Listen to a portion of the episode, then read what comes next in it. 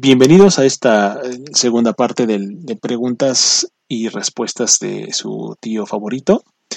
Había sido pensado esto para hacerlo en una sola entrega, sin embargo, creo que eh, sus preguntas nos dieron mucho para pensar y para filosofar.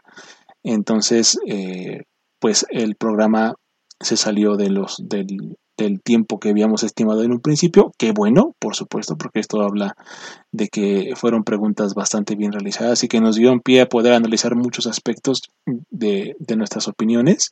Y pues aquí está la segunda entrega. Esperemos que las disfruten y pues vamos a ello.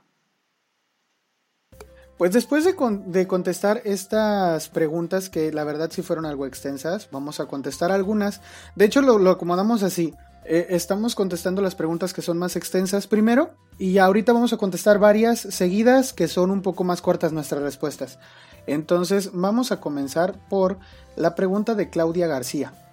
Claudia García pregunta, ¿qué opinan de los cómics, cómics actuales versus la vieja guardia? Es cierto que el nuevo contenido tiene mayor desarrollo en diseño gráfico y demás, pero el fondo de las historias sí enganchan. ¿Qué demeritan de la una y de la otra. Gracias chicos. Gracias Claudia. Eh, yo pienso que la verdad es que hay, muchas cosas que, opinan al respecto y de hecho nosotros estamos eh, planeando, por ahí te había comentado, eh, un podcast hablando sobre cómics. Entonces por allí quizá ahondaríamos más en el tema de los cómics, pero por lo pronto yo te puedo contestar Sí creo que había mucho más contenido político en los cómics anteriores. Es decir, por ejemplo, X-Men salió como una respuesta política al movimiento este, de los derechos eh, de las personas de color en Estados Unidos. Y eso eh, nadie, lo, nadie lo notaba en ese momento. Y, todos los blancos ahí estaban leyendo a los X-Men y no notaban que en realidad lo que estaban ejemplificando era esto. Es decir, yo sí veo una calidad muy alta en los cómics de antes. Pero ahorita, a pesar de que hay una, un mayor aporte en el diseño, este, en el dibujo, en todo esto que es, lo gráfico de los cómics, pues yo siento que se basan más en las peleas, en, los dibujitos, en que se vean chidos y no tanto en los diálogos, que son los diálogos los que nos transmiten lo que deberíamos de, de quedarnos de la historia. Entonces, pues te quedas con sagas que en realidad no te transmiten nada y todos estos arcos argumentales eternos que están mal realizados los guiones. La neta, antes escribían muchísimo mejores. Antes los escritores le daban un guion al dibujante y el dibujante dibujaba lo que quería según el guion. Y ahorita yo siento que hacen como que dicen, a ver, ¿qué hay en la agenda política que no debemos de incluir? Y le quitan todo el sabor a todos los cómics y entonces le ponen, pues obviamente le ponen acá dibujos bien chidos, pero pues un diálogo sin sentido o muy simple y ya pues eso es lo que te entregan, porque pues es lo políticamente correcto que se puede eh, decir. Entonces yo en ese aspecto creo que sí eran mejor los cómics anteriores y eh, pues a lo mejor vamos a hablar, de hecho vamos a hablar de, de ellos este, en un capítulo siguiente. Sí, dicho, bueno, yo sí tengo eh, igual, yo creo que ya en el capítulo podríamos ser un poquito más eh, explícitos y ahondar más en el tema. Yo, yo creo que la evolución del cómic desde que nació como tal, que es una parodia o una copia, mejor dicho, del manga japonés, que fue el primero en hacer el uso del recurso del dibujo para narrar una historia, ha sido interesante. Yo no creo, digo, eh, en general, que todas las historias de antaño sean mejores que las que son actualmente.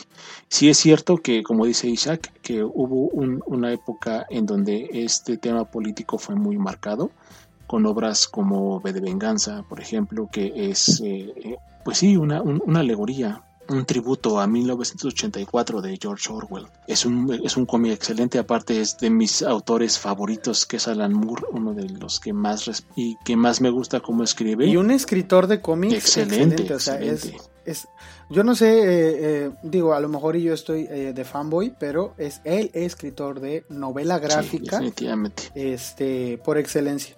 Entonces sí. Y digo, para, para muestra está, por supuesto, mi Before Vendetta, está Watchmen, está esta, esta, esta serie que a mí en lo particular adoro y, estoy súper agradecido con él por haberse dado la oportunidad de escribirlo y obviamente porque él es fan también de Lovecraft, que se llama Providence. Y en su, uh, que se llama Neonomicon. Es una obra que toma el universo de Lovecraft y lo introduce eh, al, mundo, al mundo real. De hecho, Lovecraft es un personaje en esa, en esa novela gráfica. Es, y es una novela gráfica, pues, de reciente, de reciente edición. Entonces yo creo que la comparación entre uno y otro en cuanto a la temporalidad podría ser muy ambigua. Realmente hay, hay mucho, hay mucho del cómic eh, anterior que, es rescatable y mucho del cómic contemporáneo, si le podemos llamar así, que, podría ser condenable y viceversa. Hay historias de, de antaño que a mí en lo particular no, no me gustan. Lo comentábamos hace un momento, Isaac, que por ejemplo a mí no me gusta Marvel pese a que X-Men tiene, tiene toda esta carga ideológica sobre el tema de la intolerancia racial en Estados Unidos. Me gusta más a mí DC. Eh, siento que los cómics de DC tienen más esta carga que a mí me gusta como oscura, de la parte retorcida de la mente de los, de los seres humanos, y no solamente hablando de los villanos, sino también de sus héroes, o en muchos de los casos antihéroes, como el caso de Batman, por ejemplo, que es mi favorito. Bruno Díaz o Bruce Wayne es, es está loco, él está loco. O sea, tiene, tiene muchísimos traumas por la muerte de sus padres, eh, tiene muchísimas inseguridades, sus enemigos son un reflejo propio de, lo que él, él, está luchando constantemente en convertirse. Hay un cómic en particular que les quiero recomendar que se llama La broma asesina, léanlo por favor, el final, el final, sí. Eh, ese final los va a dejar con la boca abierta. Entonces, yo, yo, creo, yo creo que el cómic es un reflejo importante de la sociedad en el tiempo.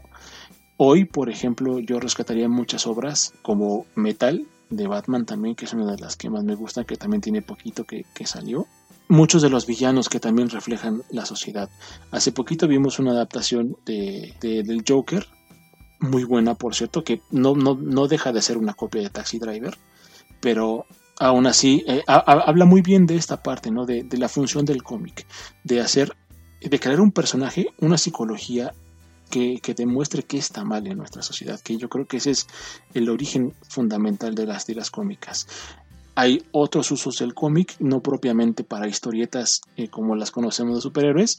Está todos los cartones políticos que se han hecho. Por ejemplo, está aquí en México Trino, está eh, Rius, que han, hecho Mafalda. que han hecho toda una carrera para la crítica social y política, que, yo creo que sería eh, una parte muy importante de decir y que a lo mejor no está encasillado en este, en este imaginario que tenemos nosotros de lo que es el cómic, pero que son un cómic. Eh, y también está el libro vaquero. El libro vaquero. No, de verdad es que sí, digo, también demuestra una, una parte de la sociedad mexicana. El libro vaquero es que, es que hay una cosa, está el libro vaquero y están las chambeadoras. Y hay que saber diferenciar entre ellas. Porque el mm, libro vaquero eran historias de aventura. El libro vaquero era el, eh, este héroe que salía y rescataba a la mujer indefensa porque pues era el retrato de la sociedad en ese momento. Pero aunque los personajes eran ambos, eh, uno muy musculoso y la otra muy exuberante, no había allí nada ni sexual ni erótico. Ahora están las chambeadoras, que son esta serie de eh, revistas que va utilizando el mismo, sí, utilizando el mismo este aspecto gráfico que tienen la misma apariencia gráfica que tiene el libro vaquero, ya entonces empiezan a narrar este, historias pornográficas. Y, y ya eh, historias de esas hay un montón y mucha gente te, este, confunde y piensa que si tú estás leyendo el libro vaquero, estás leyendo pornografía. No es cierto. Por ejemplo, hay una, hay una novela de, de estas tipo de libro vaquero que se llamaba El misterio de Oyuki, que era un novelón, mm. un novelón y, y yo, yo lo leía de niño, no traía nada, o sea, yo lo leía de, niño, yo estaba en sexto de primaria, y yo lo leía porque un amigo las llevaba a la, a la primaria, porque su hermano que iba en la prepa las compraba. Entonces, este, eh, mucho de, mucho podemos aprender del cómic, y el cómic en México eh, tiene, tiene bastante ¿Tiene historia. Sí, tiene bastante historia. Y entonces, el cómic en realidad sí, sí tiene este, su, su lado bueno y tiene su lado malo Igual y después vamos a, vamos a andar un poquito más en eso. Bueno, pues eh, vamos con la eh, pregunta de Kirley Rod Pérez. Dice, ¿Creen que los nuevos escritores solo crean historias basadas en antiguos escritores y eso perjudica que haya muchas historias similares? yo creo que no. Yo no creo que eh, los nuevos escritores estén basándose en historias antiguas.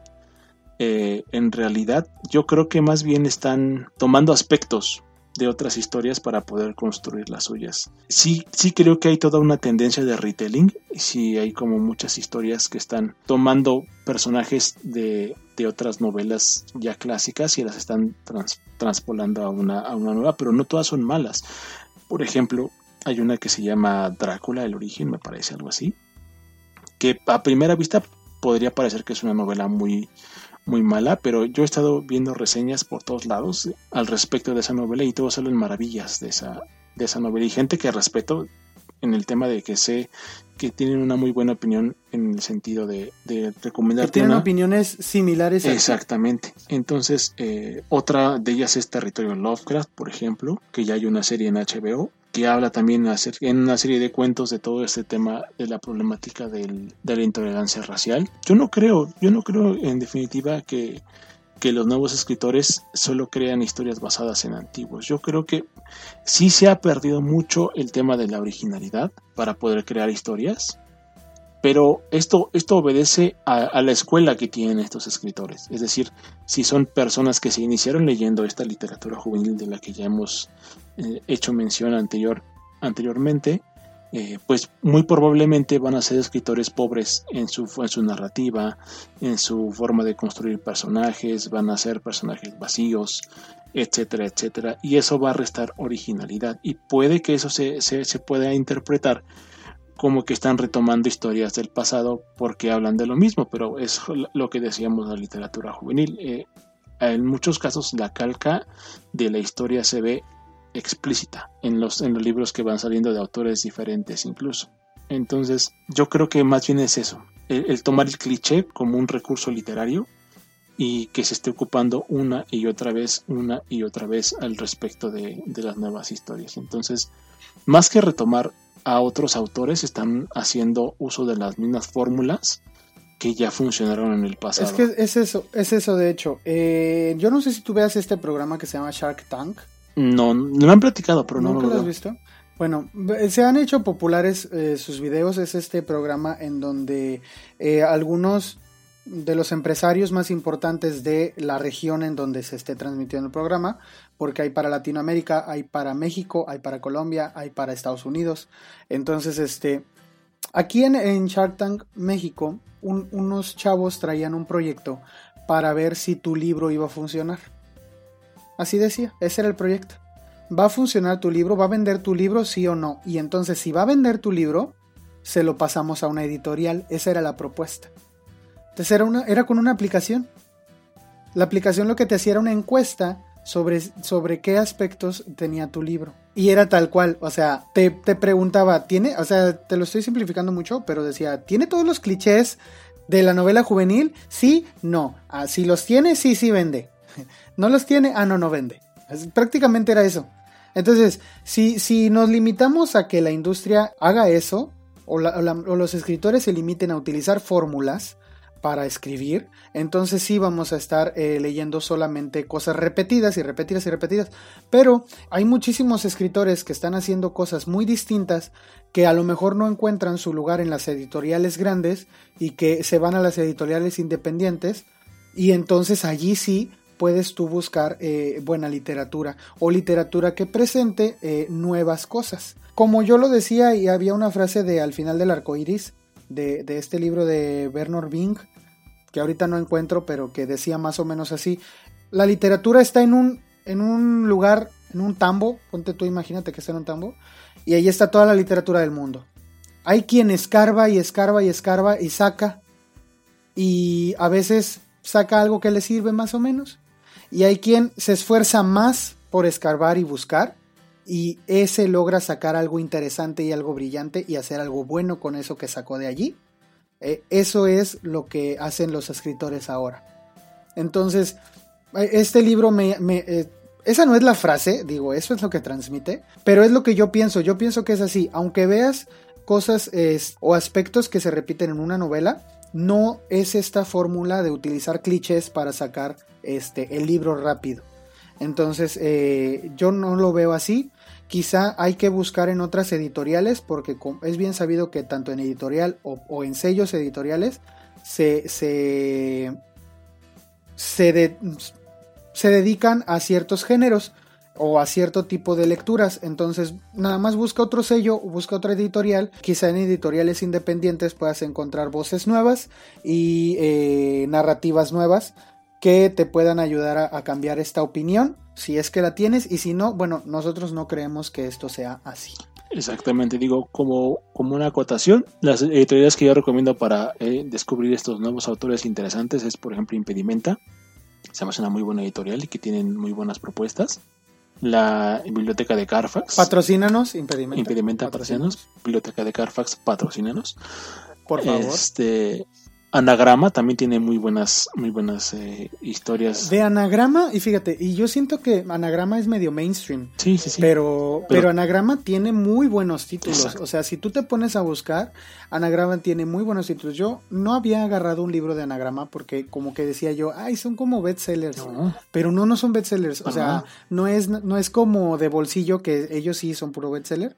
Ese sello a eso se dedica, a sacar puro bestseller en tamaño pocket. Anagrama sí tiene muy, muy buenas colecciones. De hecho, están sacando una colección que se llama... Sí, de hecho, Anagrama tiene una... una eh, creo que se llama Contemporáneo, no, no recuerdo bien cómo se llama la, colección, pero está editando a una escritora argentina, actualmente está viva y está escribiendo, este, que se llama... Ay, ¿cómo se llama? Dame un segundito. Compacto 50. Este de Compacto 50 es este. Tiene varios, varios libros. Yo vi. Yo vi varios libros de ciencia ficción eh, entre estos. Y me llamó mucho la atención por eso la colección. Eh, pero no solamente se dedica a ciencia ficción la colección, es, es de, otros temas también. Por ejemplo, eh, tengo por aquí uno de romance medio... Pues es que es un romance medio raro, lo, lo lo pueden buscar, se llama Alta Fidelidad, es de Nick Hornby. Este, y este libro es muy bueno y no es para nada este cliché. O sea, es un romance bien, por eso les digo, es un romance raro. Este, pero es romance al final de cuentas, pero no es para nada cliché. Entonces, eh, digo, buscando en este tipo de editoriales, sí puede uno encontrar otras voces y otra manera de decir las cosas, otras narrativas. Exacto. Y ¿Ya encontraste la colección? Eh, sí, sí. Eh, bueno, la colección no, no, no recuerdo bien cómo se llama, pero ya, ya encontré la, a la escritora, se llama Mariana Enríquez. Ah, ya, Narrativas Hispánicas se llama. Ah, ok, sí, y es que, eh, por ejemplo, y hay editoriales que se dedican solo, por ejemplo, ahora, con todo esto, movimiento feminista y todo, hay editoriales que se están dedicando solo a eh, editar mujeres. Y si tú eres eh, de, la, de, las personas que dice es que no leo mucho a escritoras, busca una de estas editoriales y, pregunta qué es lo que tienen y compra de, esas editoriales. Porque es cierto, como lo dijimos en el caso de Mary eh, por machismo eh, a veces callan esas voces. Y ahorita, por ejemplo, están resonando mucho las voces de, de Úrsula K. Legun, de esta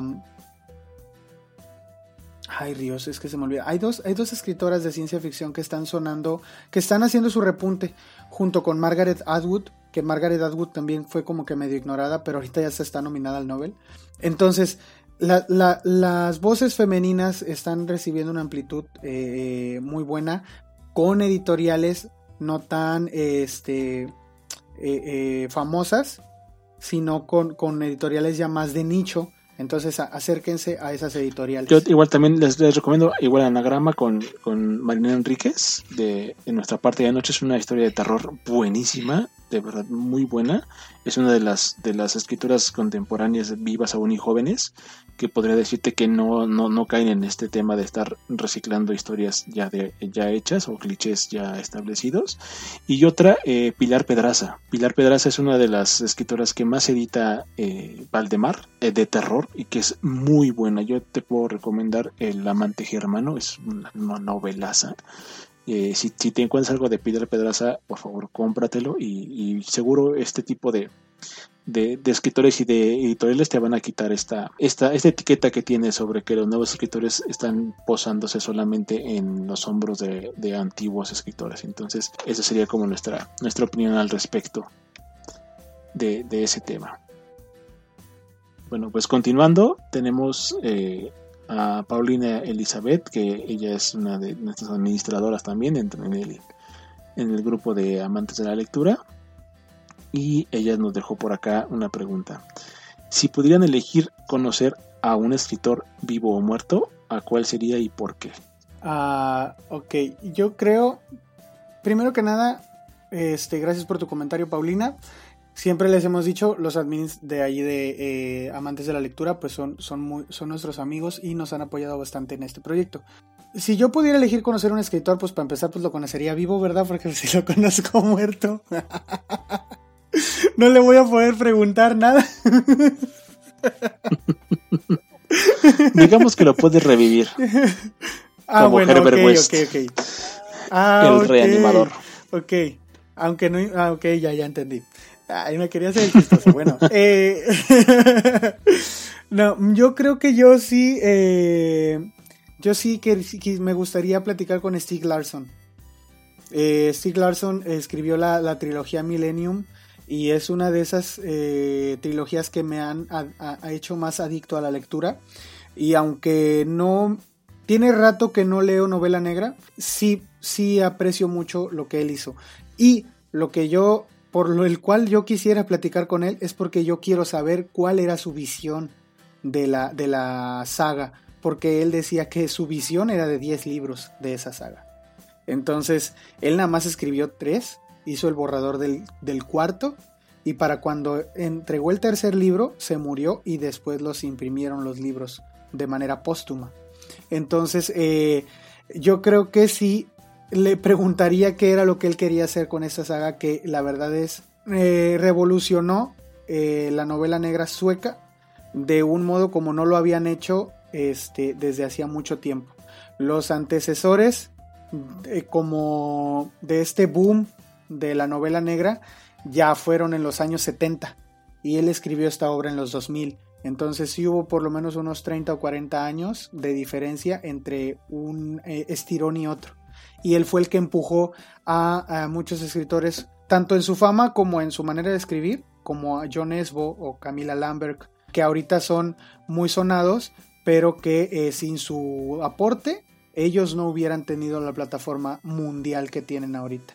Entonces yo sí quisiera platicar con él, además de que él era un periodista muy bueno, entonces eh, de hecho por eso perdió su vida.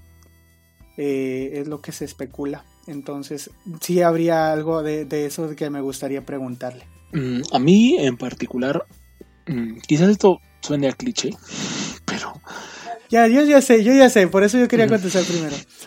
yo ya sé quién, a quién vas a revivir. Creo que, creo que seguramente te equivocarías, mi queridísimo Isaac. Porque no. No, así. Sí, no es a Lovecraft. Eh, no. No sería Tol. Es a Cthulhu. No, es a Cthulhu. no, es, No, porque no, no está muerto lo que ya se. porque no, exactamente, porque no, es, no está muerto lo que puede yacer eternamente. Y con los eones extraños por venir, aún la muerte puede morir. Pero no, no, no, no, no es. Me encantaría, sí, sí, sí. Yo creo que sería, muy bueno una discusión política con Lovecraft, pero no. Yo creo que. ¿Por qué es tan racista? Eh, no, no. yo creo que, yo creo los grupos de Lovecraft. Sí, todo el mundo habla de y es, es hasta es, es, hasta es hasta desgastante porque yo creo que en algún momento tendremos que hacer nuestro capítulo de Lovecraft y ahí ahondaré mucho al respecto porque hay una hay una diferencia en ese tema. Yo creo que hoy, por ejemplo, por ejemplo se podría decir que las mujeres eh, el día de hoy son feministas. Quizás en 200 años, más adelante en la historia, el feminismo se ha visto como algo malo como hoy es mal visto el racismo. Sí, eh, van a decir que hay que evitar la, la misandria. Exactamente, ¿no? Por ejemplo. Y algo que yo quiero decir que es mi posición personal, yo no creo que Lovecraft haya sido, haya sido racista. Porque en el tiempo de Lovecraft el racismo no existía. No había un concepto que definiera el, racismo como tal. No había una definición de decir esto está mal por esto, por y no está bien ser xenófobo, no está bien ser eh, discriminar a una persona por el color de su piel. No existía, era algo normal, era algo incluso consentido y era algo que estaba bien visto ante la sociedad blanca de Estados Unidos. Lovecraft no era racista, era una persona de su tiempo. Pero bueno, ya Ya, ya, ya hablaremos de eso en, en su momento. Eh, entonces, ¿a, quién, revivirías? A Tolkien. Ah, sí, A Tolkien. Porque, porque realmente hay, hay, tanto de su imaginario que no está completo que a mí me encantaría saber. Por ejemplo, eh, hay, hay, muy poquito lore acerca de, del rey brujo de, de Angmar. O sea, no, no, sabemos nada de él antes de convertirse en un Nazgûl. Y me encantaría saber qué era él, de dónde viene, si, si era eh, de alguna parte de la Tierra Media, si venía de Númenor, si venía de, no sé, de Harad o de Run, no lo sé, no lo sé. Y me gustaría mucho saber eso. Me gustaría más saber sobre, sobre la, e, el lore de todo, eh, de todo el, lejano Harad, que, que, incluso ni siquiera hay, hay, mapas hechos por Tolkien de esa región de la Tierra Media.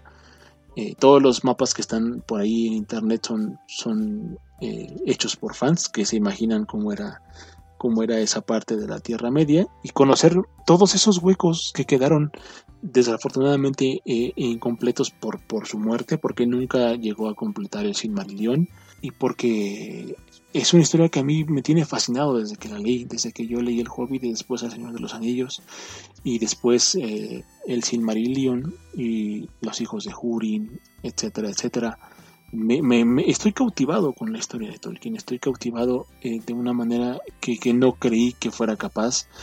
Y la verdad es que tengo muchas dudas que me encantaría resolver y que por supuesto me encantaría platicar de cara con Tolkien, ¿no? Y decirle, bueno, a ver, ¿qué, qué pasa con estos personajes? ¿Qué pasó con los magos azules, por ejemplo? No hay, no hay ni idea de, de qué pasó con ellos, que son uno de los Istari que fueron enviados por los Valar a la Tierra Media para combatir a Sauron, que eh, evidentemente eh, formaban parte eh, junto con, con Gandalf, Saruman y Radagast. En este momento acabamos de perder como al 50% de nuestra audiencia que no entiende qué es todo lo que estás diciendo. O sea, esto, este, este podcast acaba de aumentar su nivel de geek como al 130%. Pero te entiendo completamente. Sí, la verdad es que. sí, sí, Te comprendo. Y es que es por los mismos motivos de los que yo reviviría a Stieg Larsson. Porque eh, quiere saber eh, eh, la, la, plenitud de su obra, cuál era. Entonces yo, yo igual, yo igual quiero, quisiera, quisiera eso. Y eh, sí, igual si, si me invitas cuando revivas a Tolkien, me, me, avisas para, para ir a echar una platicada también. Eh, no, sería un hito, sería un hito para, para mí. Incluso creo que lo grabaría y lo colgaría en YouTube para que todo el mundo pudiera ver la respuesta del maestro acerca de, de, de lo incompleto que quedó su obra, desafortunadamente por, por su fallecimiento, ¿no? Pero yo creo que sería, sería a, Tolkien a quien yo eh, rescataría con mis poderes de nigromante de las del, de, la muerte, ¿no? Vale. Bueno, eh, siguiente pregunta. Lili, otra de nuestras administradoras. Eh, Lili, muchas gracias por tus comentarios, por seguirnos y por tu pregunta que dice, ¿creen que el boom de las plataformas como Wattpad Linet, etcétera, y los libros que han salido de ellas denigran a la literatura, eh, no porque las mayorías no pueden considerarse literatura. Exactamente. Este, es, más simple. Eh, yo te puedo decir, eh, Lili, que hay libros que salen de plataformas electrónicas como por ejemplo Amazon. Amazon nos hizo un favor con un escritor que se llama Hugh Howey. Hugh Howey tenía una historia y quería platicarla, pero nadie se la compraba. Entonces eh, Amazon tiene esta plataforma, o tenía, la verdad ya no me acuerdo, este, en donde tú publicabas por capítulos y las personas se suscribían a tu, a tu canal de Amazon, en donde tú dejabas tus escritos, y por semana él tenía que ir dejando este, un avance porque la gente le estaba aportando monetariamente para este, para que él les escribiera. Ajá. Entonces, ellos les interesaba la historia, pagaban por capítulo, o creo que por, por suscripción, algo así era. Entonces, eh, él fue entregando su trilogía que se llama Espejismos. Se llama, la trilogía se llama Espejismo. Tiene tres partes, que es eh, Espejismo, Desolación y Vestigios, que fueron publicados en Amazon. Primero para, pues para que él fuera, pues siguiera este, escribiendo, ¿no? Luego no lo pelaron, pero se hizo muy famoso en Amazon. Y de allí él se autopublicó. Cuando él se autopublica y que empieza a vender tiradas de, sus libros y hace reimpresiones de sus libros de manera independiente, que para aquellos que quizá nos escuchen o que conocen a personas que se publican de manera independiente, eso es muy difícil. Agotar un tiraje este, es, bien complicado, sobre, aunque sea poquito. Lo ubican y le compran sus, los derechos de, la de publicación de su historia y vende, bueno, la, publicidad aquí, esta es de, eh, el libro que yo tengo, es de Ediciones Destino Dice 800 mil ejemplares vendidos en todo el mundo.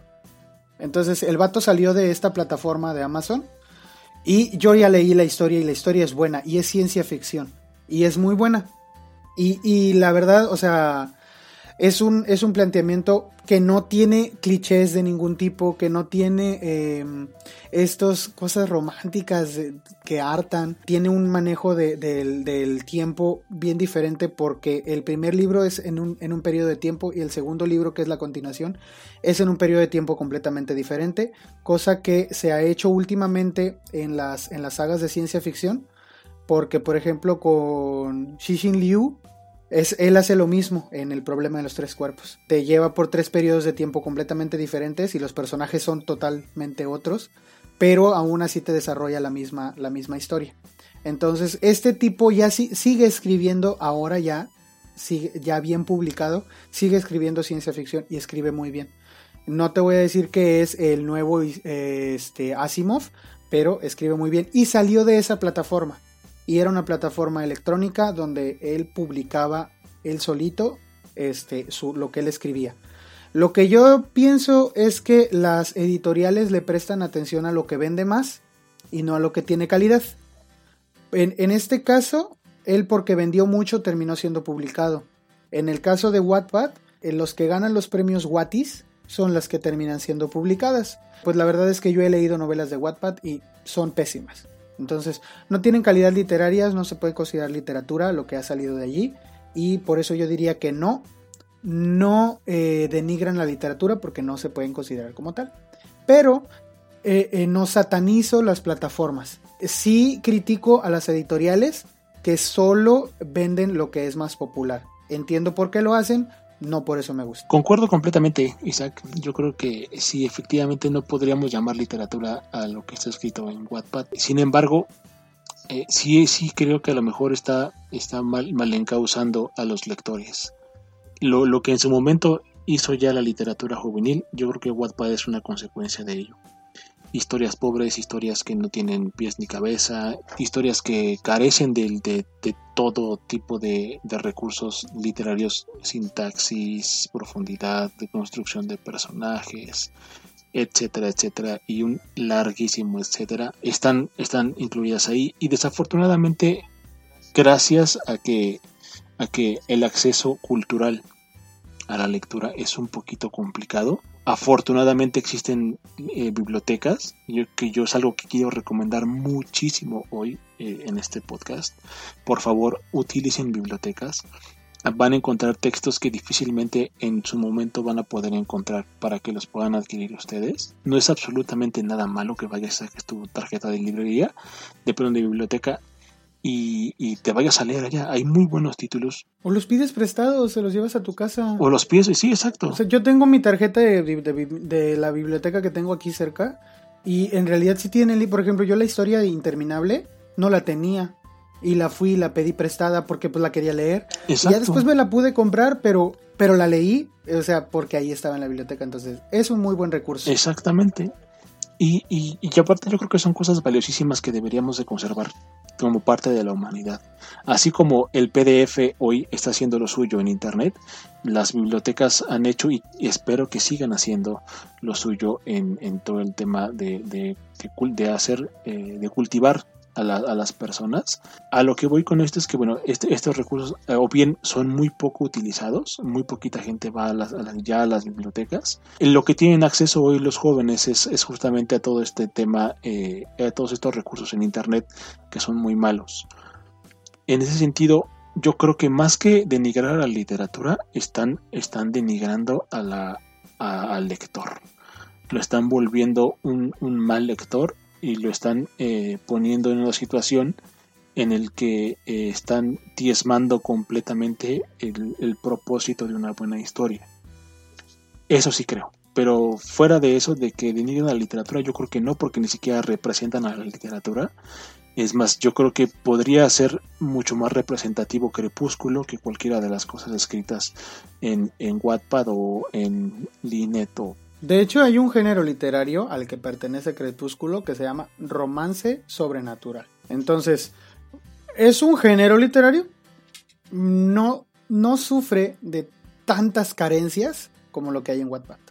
O sea, Crepúsculo hay que aceptarlo. Al menos... No sufre de... O sea, no quiere decir que sea algo excelente. Ya la calidad de la historia y todo eso es. es otra cosa. Pero tiene menos carencias que lo que hay en Wattpad.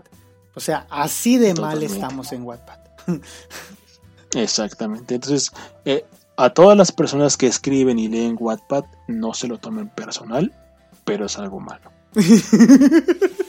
yo, yo no recomendaría nada en ningún momento a nadie que vaya y lea esas historias. No lo haría. es que me da risa que.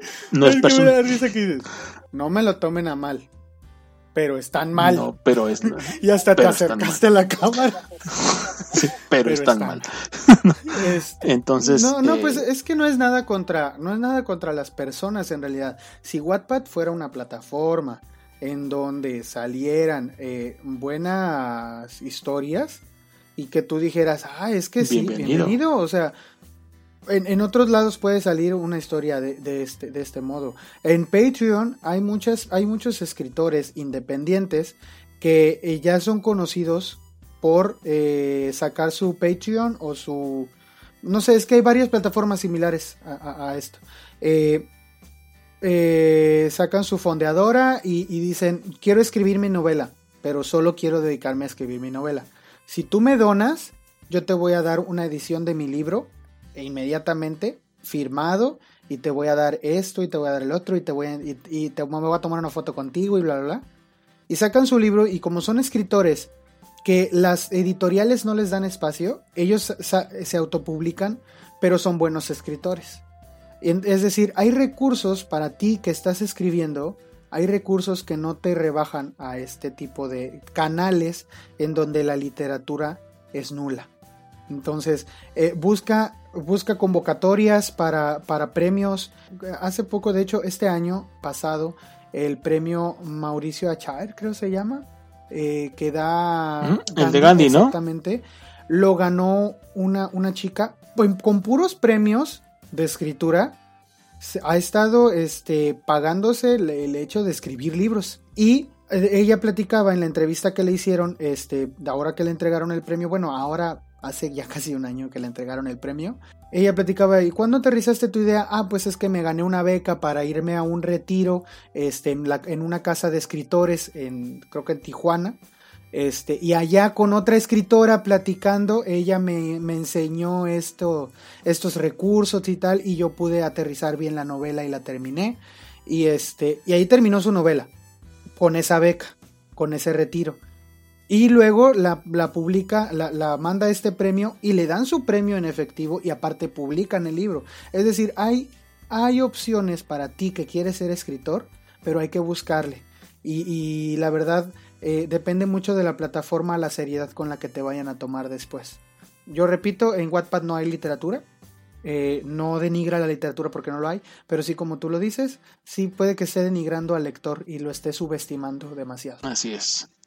Y bueno, pues continuando con la eh, siguiente pregunta, Etna Moore nos pregunta, ¿cuál es la adaptación al cine o televisión más apegada al libro que hayan visto? bueno, Antes de, dar mi respuesta, yo quiero hacer una pequeña aclaración aquí al respecto. Es importante que se entienda que las adaptaciones son eso, adaptaciones. No se puede, no se puede tomar una historia de un libro y calcarla a la pantalla grande o a la pantalla chica. ¿Por qué? Eh, la, forma de narrar es completamente diferente. Cuando tú lees un libro, normalmente hay una persona que te está contando la historia. Puede ser un personaje puede ser un narrador eh, todopoderoso tipo Dios que sabe todo y te lo está contando. Ese recurso no puede usarse en, la, en el cine, por ejemplo.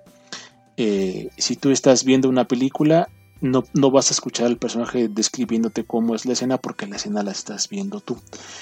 Es decir, este narrador que te, que te aclimata dentro de la, de, la, de la historia dentro de un libro es suplido en el cine y la televisión por la narrativa eh, visual que el director esté eh, haciendo implícita en la obra. Y la narrativa de un libro no siempre es favorable para contar una historia de manera visual. En ese sentido, se deben tomar decisiones para adaptar la historia a una narrativa cinematográfica y se pueda presentar ante, ante un público. La otra, eh, la otra razón de por qué las adaptaciones no pueden ser iguales o fieles a un libro es el tema del interés. Ya lo decía Isaac hace un momentito cuando respondíamos la pregunta de a quién reviviríamos. A veces eh, el tema de un libro se hace tan especializado que va solamente en función de los fans de ese libro. Y para una película eso no es nada bueno deben de recaudar lo invertido y ganar dinero. Y solamente se puede hacer si se coloca un elemento dentro de la historia que pueda serle atractivo a la mayor cantidad de personas. Es decir, por ejemplo, cuando Peter Jackson adaptó El Hobbit, que, todo, que todos los fans del Señor de los Anillos están súper enojados con él por la forma en la que metió allí a Tauriel eh, casi casi como a calzador y cambió un montón de, cosas de la historia, es porque Peter Jackson tenía un compromiso de vender con, su, con su película. Y eh, la forma de interesar a otras personas en la historia era hacer un común denominador de la que la gente pudiera entender. Tenemos que tener siempre presente que no todas las personas que van a ver una adaptación cinematográfica siquiera están conscientes que está basado en una obra, en una obra literaria. Y por otro lado, eh, no se puede hacer fanservice todo el tiempo con el tema de las historias, porque no siempre va a resultar conveniente para, la, eh, para eh, vender la historia, porque no todos van a entender el, de qué va. Es decir, si yo nunca he leído El Señor de los Anillos, probablemente no, no puedo entender de qué está hablando el personaje si no he leído previamente los libros. En función de eso van las adaptaciones. Dicho esto, yo creo que la adaptación al cine que yo he, visto más acercada al libro sería, yo creo que El Señor de los Anillos de Peter Jackson. Por, eh, yo creo que si bien hay muchos cambios, por ejemplo, y aquí ese yo creo que es un ejemplo perfecto para, para lo que acabo de decir. Eh, Aragorn en el libro, por ejemplo, nunca llevaba una espada nunca llevó una espada como lo lleva en la película. Él todo el tiempo llevaba los, los fragmentos de Narsil, de la espada que, rompió eh, Sauron cuando, cuando el Endil peleó contra él en, la batalla. Ahí va el rating, ahí va el rating, a lo, a lo que voy, ¿no? que, que si, eh, justamente eso, que si eso lo contaran en la historia, sería inverosímil. Dirías, ¿por qué? O sea, ¿cómo rayos este tipo va a pelear una guerra si no tiene ni siquiera una espada? Entonces Peter Jackson tomó la decisión de darle una espada a Aragorn. Eh, otra cosa que no existe en el libro, por ejemplo, es la joya esta que le regala Arwen a, a, a Aragorn como prenda de su amor. De hecho, es Aragorn el que le regala su anillo milenario a Arwen como prenda de su amor. Pero todo ese tipo de cosas no, no, son funcionales para la, para la historia. Entonces, es por eso que, que se cambian a la hora de hacer, de hacer una adaptación al, cine o a la televisión. Y bueno, pues esa sería mi respuesta. La que yo he visto que se parece más al, libro es, eh, es El Señor de los Anillos de Peter Jackson. Yo tendría que decir que ya he expuesto lo que dijiste al principio. Evidentemente no se puede una copia exacta de lo que dice el libro.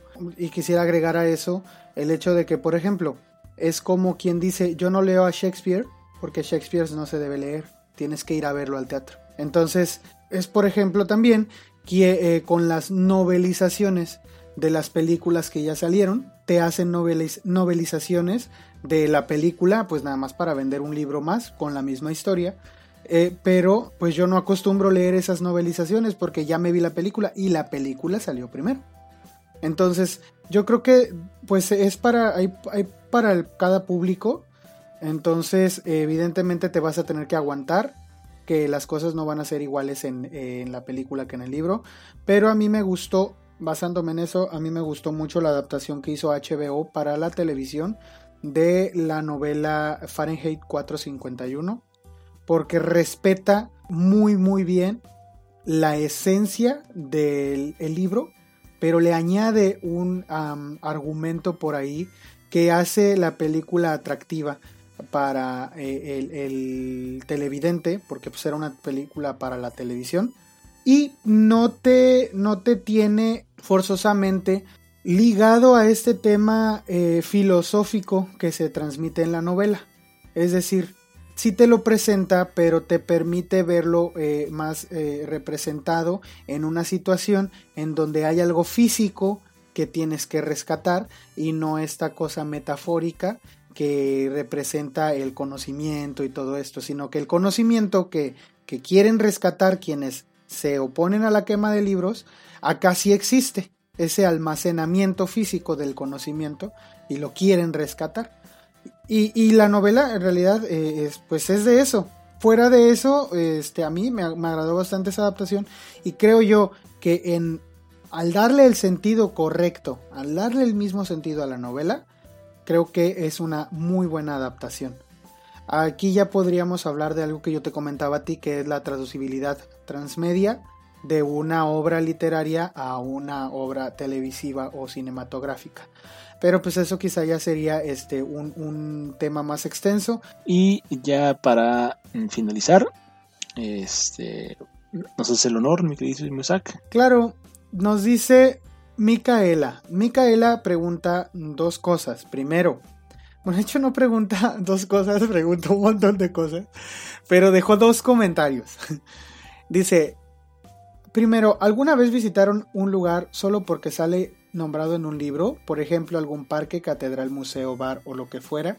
Yo una vez leí sobre el castillo Pitiamiglio en Uruguay, no me acuerdo el nombre del libro. Y desde ese día me obsesioné con ir a visitarlo. Cuando logré ahorrar el dinero para viajar, lo primero que hice fue visitar ese castillo hermoso. Eh, qué bueno, Micaela, que tuviste oportunidad de visitarlo. Yo personalmente nunca he podido visitar un lugar del cual haya leído por el simple hecho de haber leído sobre él, aunque sí me gustaría, por ejemplo, tomar el tour de Millennium. Hay un tour en Suecia por los lugares en donde se narra la historia, donde transcurre el libro este Millennium, la trilogía.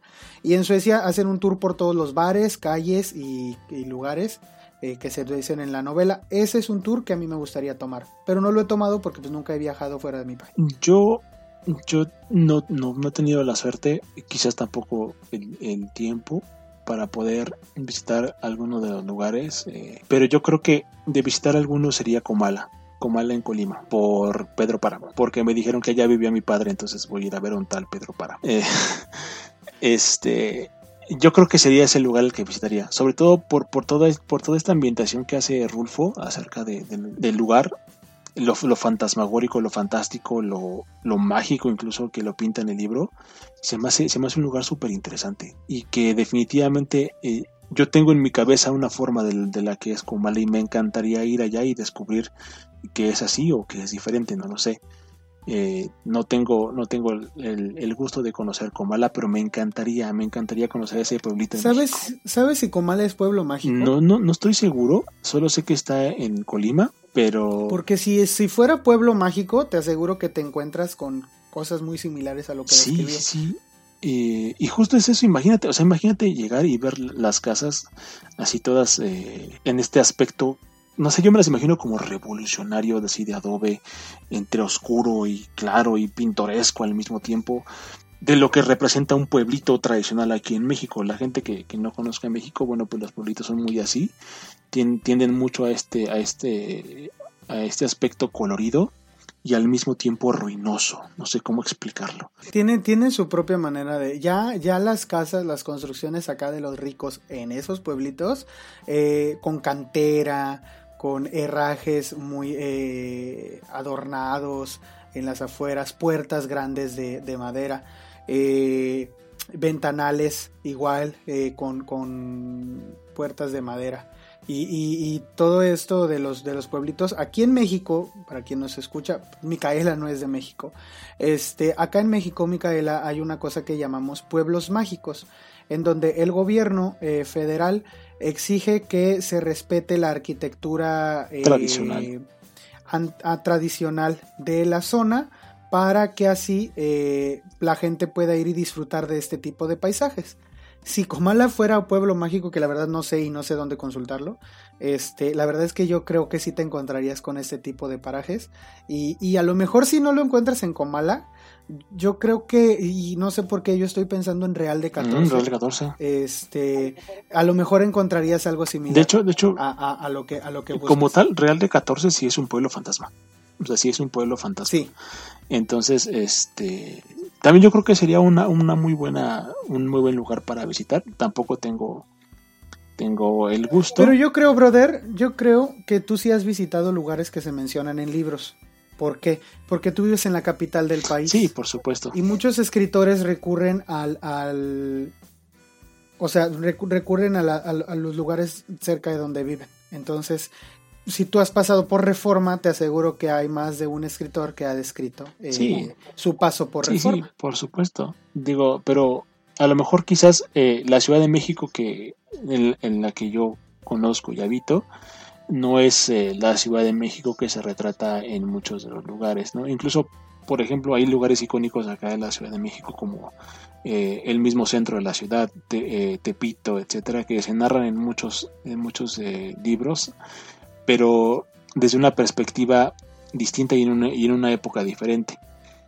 la Ciudad de México, pues es obviamente una urbe que está cambiando constantemente, las cosas se modifican día, día con día, hay, hay nuevas cosas, hay viejas cosas. es la ciudad más poblada del mundo, o sea, es la ciudad más poblada del mundo.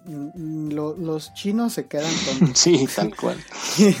y, y, pues en realidad es que eh, eso implica que haya un cambio constante y muy Exactamente. Entonces, sí, definitivamente no te encontrarías con lo mismo, pero eh, yo estoy seguro de que eh, algún lugar, por, eh, no sé, en el Zócalo, este, Coyoacán. exacto, ajá. En, en, por algún lugar has pasado, nada más a lo mejor no identificas o, o, o no este pues no lo relacionas porque pues ya no es lo mismo que, se suponía que era en Y a lo mejor quizás porque cuando leí acerca de ese lugar no, me fue de, tanto ¿Sabes, impacto. ¿Sabes? ¿Has leído Aura? Sí, claro, Carlos Fuentes. Sí, has leído Aura. Pues has pasado por has pasado por Sí, sí, definitivamente. Y muchas veces, porque de hecho ahí son hay librerías de viejo a, a, doquier, sí, e, claro. Exacto. Y, y este vato que, que, que narra Aura, este, bueno, que está raro cómo narran Aura, pero el personaje principal de Aura, digámoslo así, este, el jovenzuelo. Él va, va por Donceles, va, exactamente, va, va, caminando por Donceles. Entonces, eh, cualquiera que sea mexicano, que haya tenido oportunidad de ir al, a, la capital y pase por Donceles, pues ya visitó un lugar que hay en, eh, eh, que, que existe en un libro. Y, yo no he tenido chance. ya, algún día, algún día. Por más que quiero. Pero sí, algún día, deja que pase el coronavirus y ya con eso. Ya nomás que haya vacuna. sí. Digo, a final de cuentas, Donceles va a estar ahí, espero, durante mucho tiempo. sí, sí, ahí va a estar. La calle va a estar. Entonces, este, pues, sí, digo, igual, desde ese punto de vista, probablemente sí, ya, ya, ya, ya he pisado bastantes lugares eh, icónicos en la literatura, pero yo creo que principalmente sería ese. ¿eh? yo creo que Comala sería, sería el lugar en el que yo quisiera quisiera visitar por porque a mí aparte Pedro Páramo me encanta es uno de mis de mis eh, de mis libros favoritos aparte eh, es de los primeros libros de terror que leí y es, es, icónico para mí entonces yo creo que Comala sería el lugar al que yo me gustaría visitar otro si existiera sería Macondo no Ah, sí, sí, sí, sí, sí, sí. Pero yo creo que a Macondo, es que bueno, y ahí ya es una interpretación personal, yo creo que Macondo es una representación general de Latinoamérica y de, y de, y de cómo las cosas ocurrieron acá. Porque se ven muchos aspectos eh, políticos en la novela de Macondo y, yo sí veo como esa. Ajá, yo sí veo como que esto es Latinoamérica y así se fundó y sufrimos de todo esto, pero aquí seguimos. Y yo creo que eso es como que... Eh, en, en, mi, en mi cabeza yo sí digo, eh, Macondo ¿dónde está? No señalas al, al mapa, señalas al corazón. Ah, mm, esa frase quede grabada en piedra. es que sí, desde ese punto de vista sí. Sí, sí, sí, tiene razón. Yo creo que es mucho de, de la historia misma de Latinoamérica.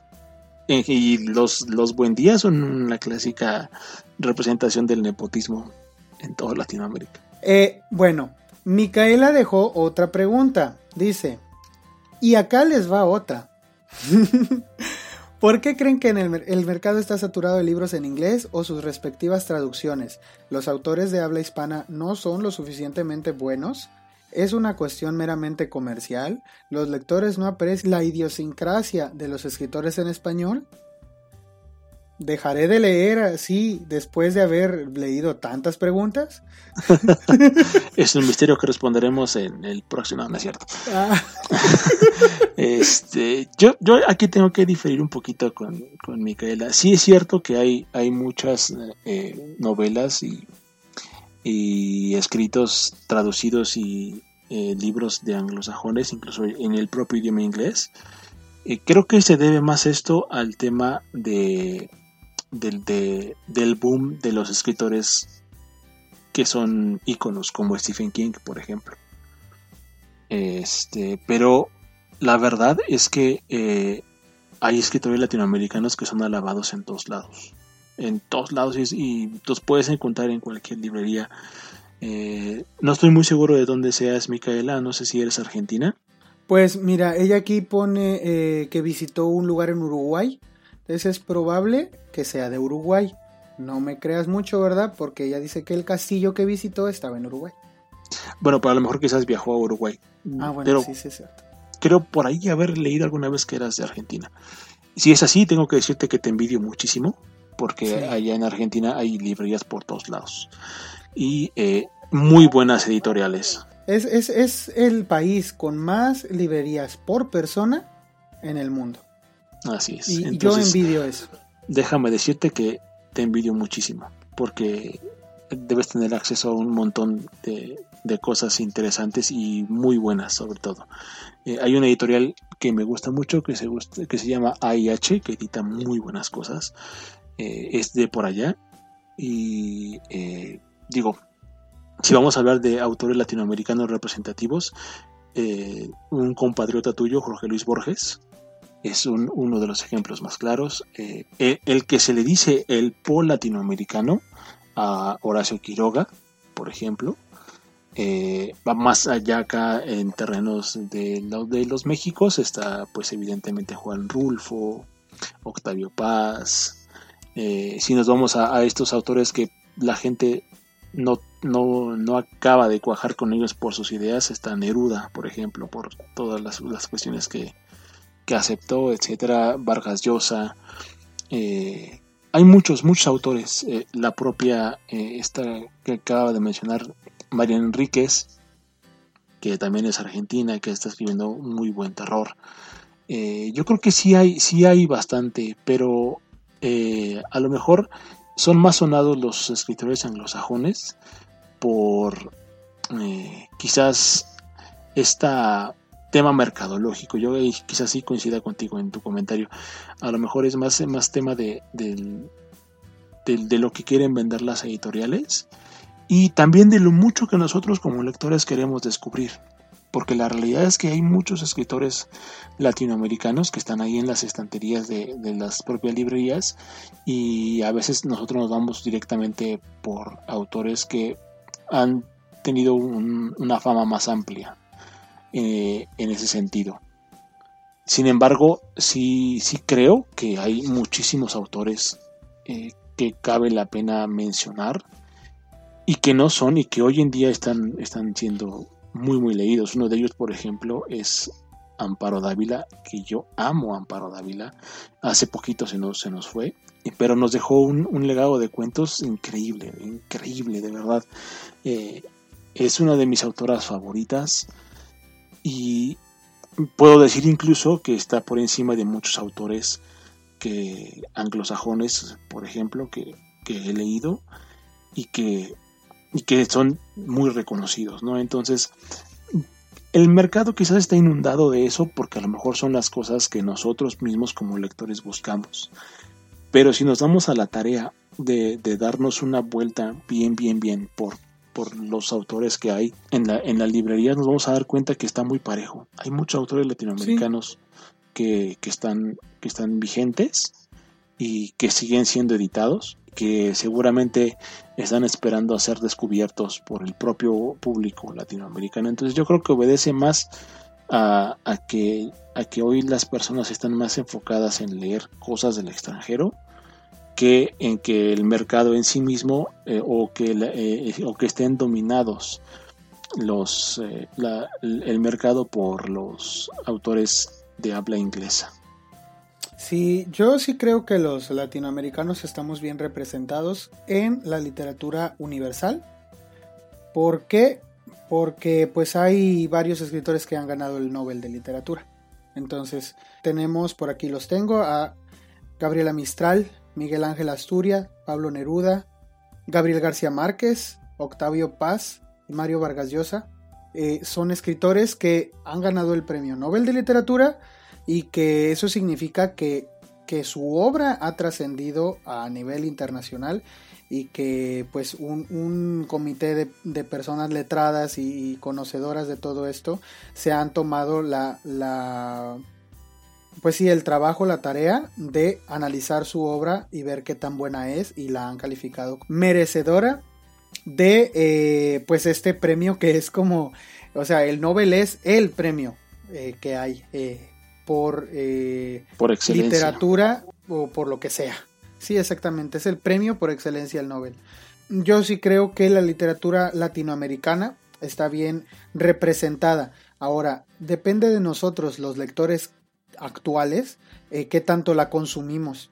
Porque si tú vas a la librería, ya sea la, la de nuevo o la de viejo o, o la que sea, la librería que sea, o vas a la biblioteca, y pides un libro de Stephen King en lugar de agarrar un libro de alguien de tu localidad, no sé, o sea, si eres de Argentina, este, algún escritor, escritora ha de haber nuevo allí y que, y que seguramente está entre las estanterías ahí de las novedades de la librería en donde estás. Y eh, si tú en vez de escoger a ella, escoges a alguien eh, estadounidense o alguien de Reino Unido o algún japonés, entonces eh, yo creo que el detalle ya sería ese, ¿verdad? ¿Qué literatura prefieres consumir? Y pues en eso se basan las editoriales. Pues obviamente lo que venden más es lo que más producen. Entonces, si venden más literatura anglosajona, pues te van a vender literatura de ese tipo. Y obviamente el ombligo del mundo pues es Estados Unidos. Y el idioma universal, el planeta es el inglés. Ya no podemos hablar de otra cosa porque ya llegó a eso la globalización. Entonces, evidentemente va a haber una representación significativa eh, en todo el mundo de obras en, idioma inglés o de autores de ese idioma. Ya depende de cada uno de nosotros si los consumimos o no. Y también yo creo que sería algo, algo bien importante de, de, de, todos nosotros, el difundir a todos estos autores, que haya, eh, que, se, que se conozcan más, eh, parte de la, de la obra que han hecho, es importante que nosotros como habitantes de Latinoamérica nos demos a la tarea de, de sacar lo nuestro, de también decir, eh, mira, aquí hay un escritor que es exactamente lo mismo y incluso hasta mejor que, que algunos eh, hoy súper famosos, ¿no? Y ya lo menciona Bisaca, ahí están los premios Nobel. Yo le sumaría también a, Julio Cortázar, a Guillermo Samperio, que es un, cuentista mexicano excelente. Yo hace poquito lo descubrí y me encantaron sus cuentos. La verdad es que quedé fascinado con, la obra de, Guillermo Samperio. Y son, son por ahí pequeñas cositas que te vas encontrando. Entonces, seguro, seguro, si te das a la tarea de buscar eh, eh, autores latinoamericanos, los vas a encontrar y vas a encontrar muy buenos. Y si te encuentras alguno por ahí que tú consideres que merece la pena ser reconocido, pues adelante. Por favor, difúndelo y haznos de, su conocimiento para que en medida de lo posible los que podamos eh, acceder a su obra, pues también lo, leamos, para que también se siga perpetuando esta magnífica literatura latinoamericana en lo que llegue a pasar en el tiempo futuro. Sí, yo creo que allí también eh, un punto importante es revisar las, editoriales independientes, porque eh, también, pues obviamente, ya lo habíamos dicho en un capítulo anterior, eh, Penguin Random House es el quien tiene el, emporio ¿no? de, sellos editoriales en Latinoamérica, por lo menos, y en, parte de los lugares de habla inglesa. Entonces, pues vas a, vas a ver lo que Penguin Random House te, te dé. Y, si, si, lees de otras editoriales, obviamente esas otras editoriales van a tener propuestas diferentes. Y si son editoriales exclusivamente de tu país, pues van a tener a escritores de tu país. Y eso eh, pues fomenta también que ellos se, se animen a seguir escribiendo. Te recordamos que puedes encontrarnos en la plataforma para podcast que prefieras Spotify, Apple, Google. Síguenos y danos tu calificación. En todos lados nos encuentras como El Club del Tío. Suscríbete a nuestro canal de YouTube y danos un like en Facebook. Ahí encontrarás material nuevo cada semana que no podrás ver por acá.